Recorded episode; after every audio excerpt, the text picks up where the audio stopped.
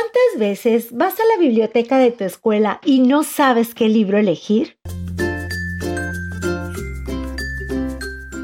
Por eso mejor escucha las reseñas literarias de niños para niños y encuentra tu próxima aventura.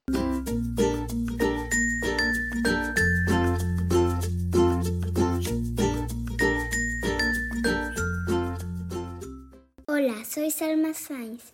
Estoy en segundo A de primaria. Hoy les voy a contar la reseña de un cuento que se llama Oídos en el Rincón, escrito por Mónica Beltrán Bronson. Este cuento me gusta porque es muy divertido y me entretiene mucho leerlo. Y esta es la reseña.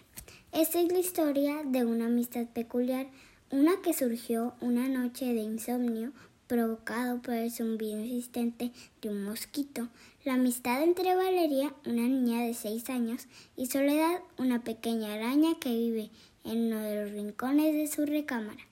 Fin.